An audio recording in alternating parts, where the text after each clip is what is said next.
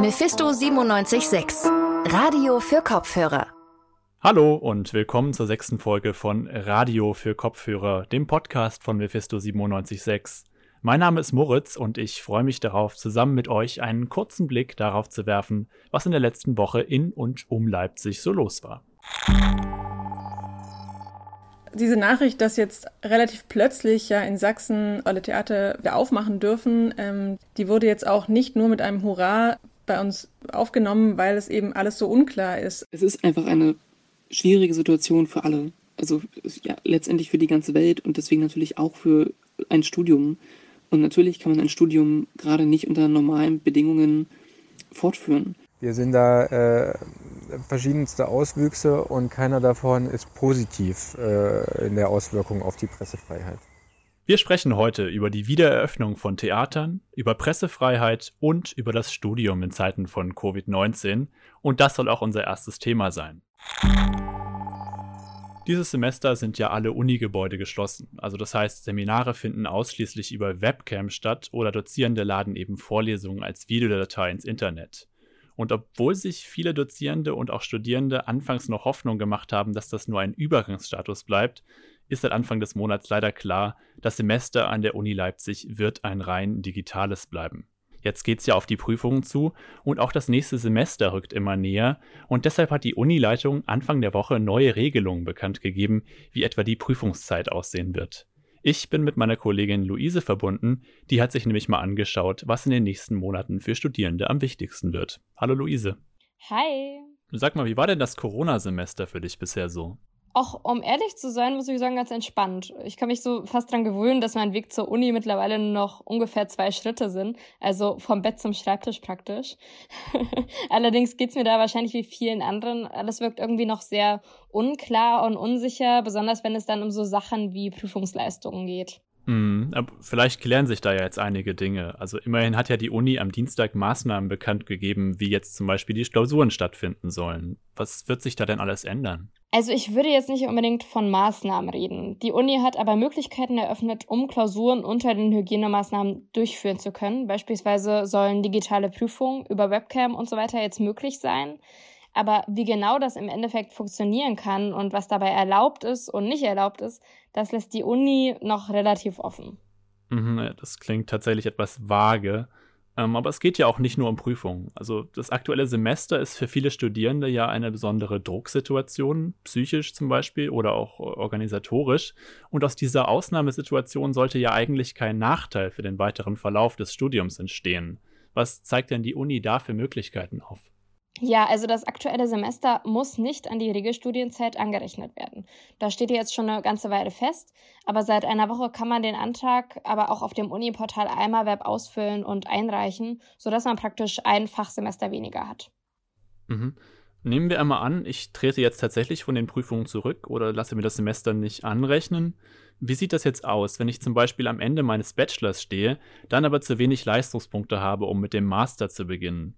Also da hilft mir ja auch das Urlaubssemester eigentlich nicht. Da müsste ich im schlimmsten Fall ein Jahr länger warten. Ja, also ausnahmsweise kann man jetzt mit dem Master beginnen, auch wenn man noch nicht alle Studienleistungen erbracht hat. Man braucht aber mindestens 150 Leistungspunkte. Das sind aber immerhin 30 weniger als normalerweise. Und da gibt es online ein Formular, genauso wie eben auch. Das muss man sich dann im Studienbüro unterschreiben lassen. Mhm. Und wie kommen die Maßnahmen jetzt bei den Studierenden an? Also sind das Regelungen, ist das ein Kompromiss, mit dem alle gut leben können? Ja, darüber habe ich mit Nico Eisbrenner gesprochen. Er ist im Studentinnenrat Referent für Hochschulpolitik und im Allgemeinen sind er und seine Kollegen aus dem Referat ganz froh über die Maßnahmen. Es ist einfach eine schwierige Situation für alle. Also ja, letztendlich für die ganze Welt und deswegen natürlich auch für ein Studium. Und natürlich kann man ein Studium gerade nicht unter normalen Bedingungen fortführen. Und das, dieses Semester ist natürlich ein Ausnahme, Ausnahmesemester. Und deswegen ist es ähm, mehr als notwendig gewesen, darauf zu reagieren. Und deswegen bin ich froh, dass die Universität reagiert hat. Das klingt tatsächlich, als wäre der Stura jetzt ganz happy mit den Entscheidungen der Unileitung. Jein, also nicht unbedingt. Und es ist uns eben ja schon aufgefallen, die Entscheidungen der Uni sind sehr vage formuliert. Und das ist auch das Problem, das der Stura mit den Maßnahmen hat. Die Ideen seien gut, aber es sei eben noch unklar, wie umsetzbar diese sind. Hm, kannst du mir ein konkretes Beispiel zum Beispiel nennen? Hm. Also die Nichtanrechnung des Sommersemesters, über das wir eben schon geredet haben. Die Option kommt für viele Studierende nicht in Frage, weil sie beispielsweise BAföG oder Stipendien beziehen. Und diese Nichteinrechnung kann dazu führen, dass sie dann bald gar kein BAföG mehr erhalten. Und was dann diejenigen machen können, die das betrifft, das hält die Uni recht vage auf ihrer Website und sagt dann beispielsweise nur, man soll sich darüber informieren. Und Nico Eisbrenner sagt dazu, auch wenn die Idee des, der Nichtanrechnung natürlich eine richtig coole ist, ähm, glaube ich, ist da noch eine ganze Menge Transparenz wichtig. Und da müssen wir auf jeden Fall die Augen aufhalten und gucken, wie das auch hier umgesetzt wird. Das sagt Nico Eisbrenner vom Studentinnenrat der Uni Leipzig. Wenn ihr jetzt nachlesen wollt, welche Möglichkeiten ihr habt, um dieses Semester besser zu gestalten, dann schaut mal auf der Webseite der Uni nach. Da gibt es eigentlich alle Infos ausführlich erklärt. Und wenn ihr Probleme habt, dann wendet euch doch auch gerne an die Studierendenvertretung eurer Wahl. Sogenannte Hygienedemos und Verschwörungstheorien, die schießen derzeit wie die Pilze aus dem Boden.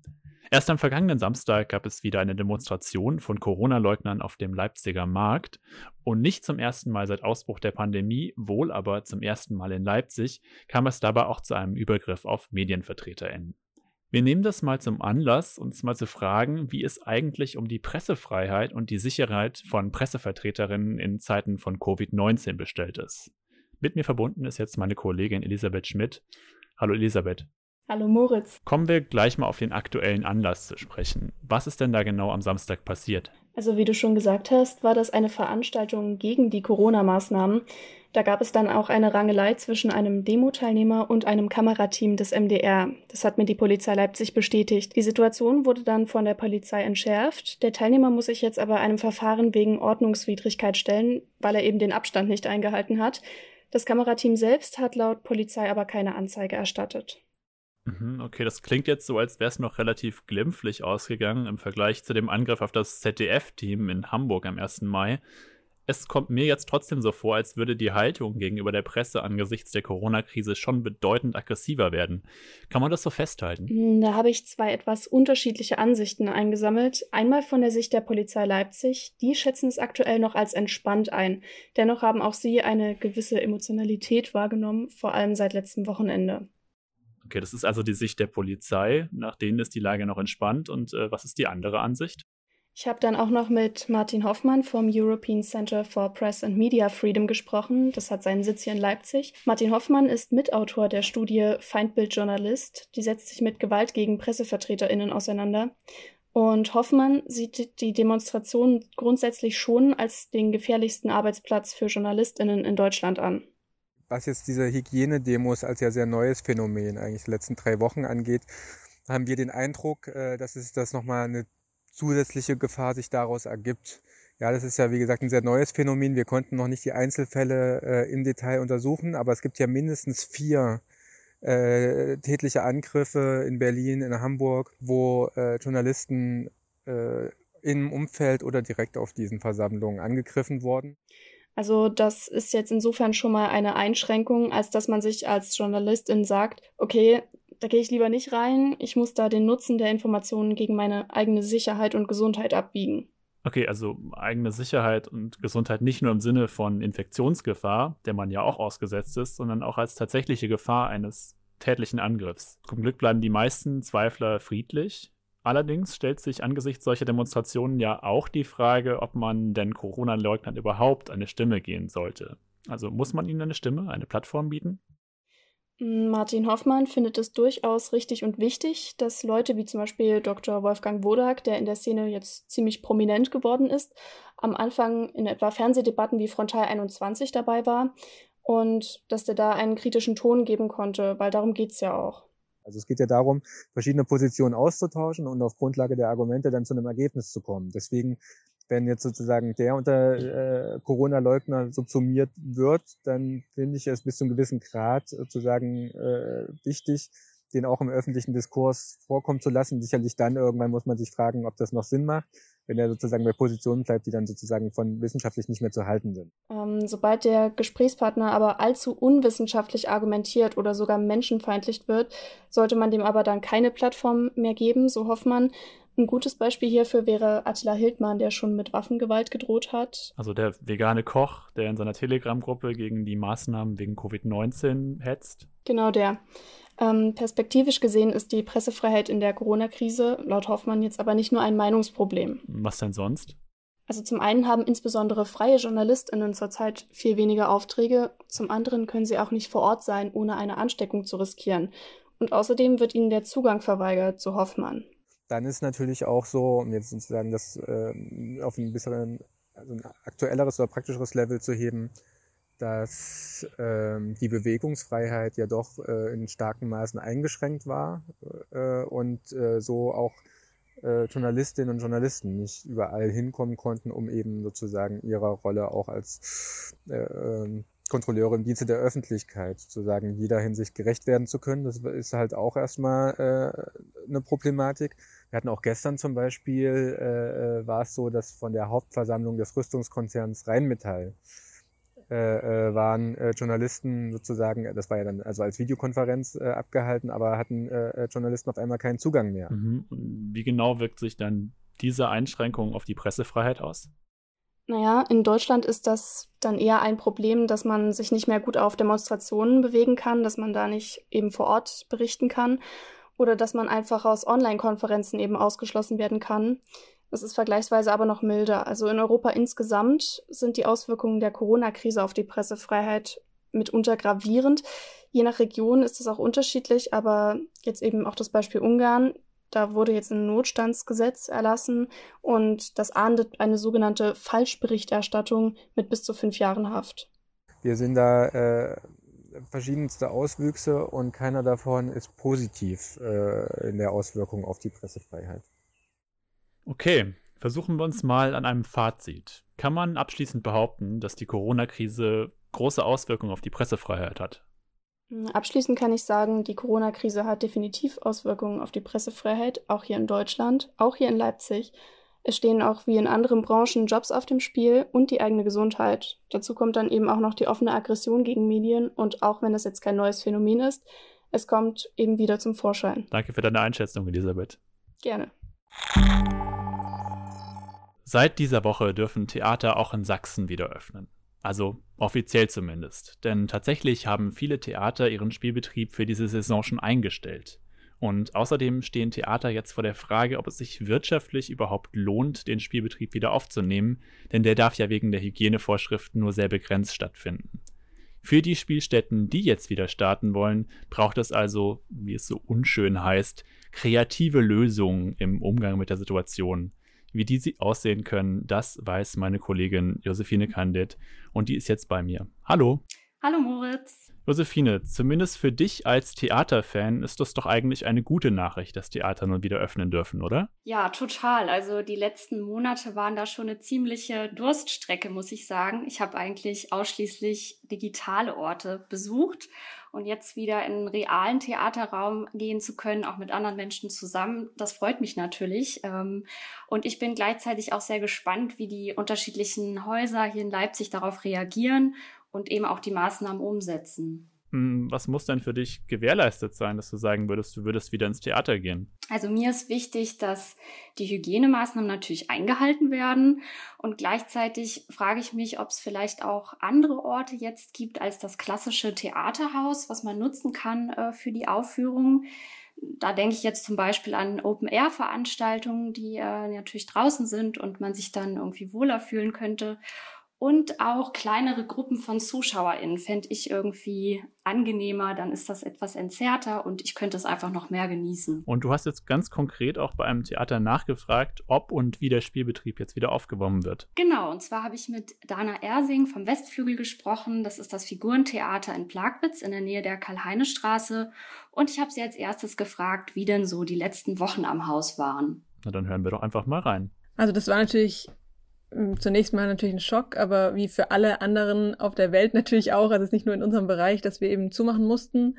Und ähm, ich glaube, wir haben das Glück, dass wir ein relativ kleines Team sind und da ziemlich schnell Sachen dann beschließen können und haben eben dann versucht, bei welchen Stücken es möglich ist, Livestreams äh, anzubieten. Aber uns war klar, dass das auch jetzt nicht die Alternative sein kann, aber vielleicht so ein, so ein erster Versuch, trotzdem noch ähm, da zu bleiben sozusagen und auch die, die Spielerinnen und Spieler spielen zu lassen und ähm, eben gleichzeitig aber auch zu nutzen, um Ticket, äh, Tickets für ausfallende Veranstaltungen zu verkaufen trotzdem noch und ähm, Spenden einzuwerben. So. Also das war so der Anlass. Ja. Welche Reaktion gab es da so vom Publikum?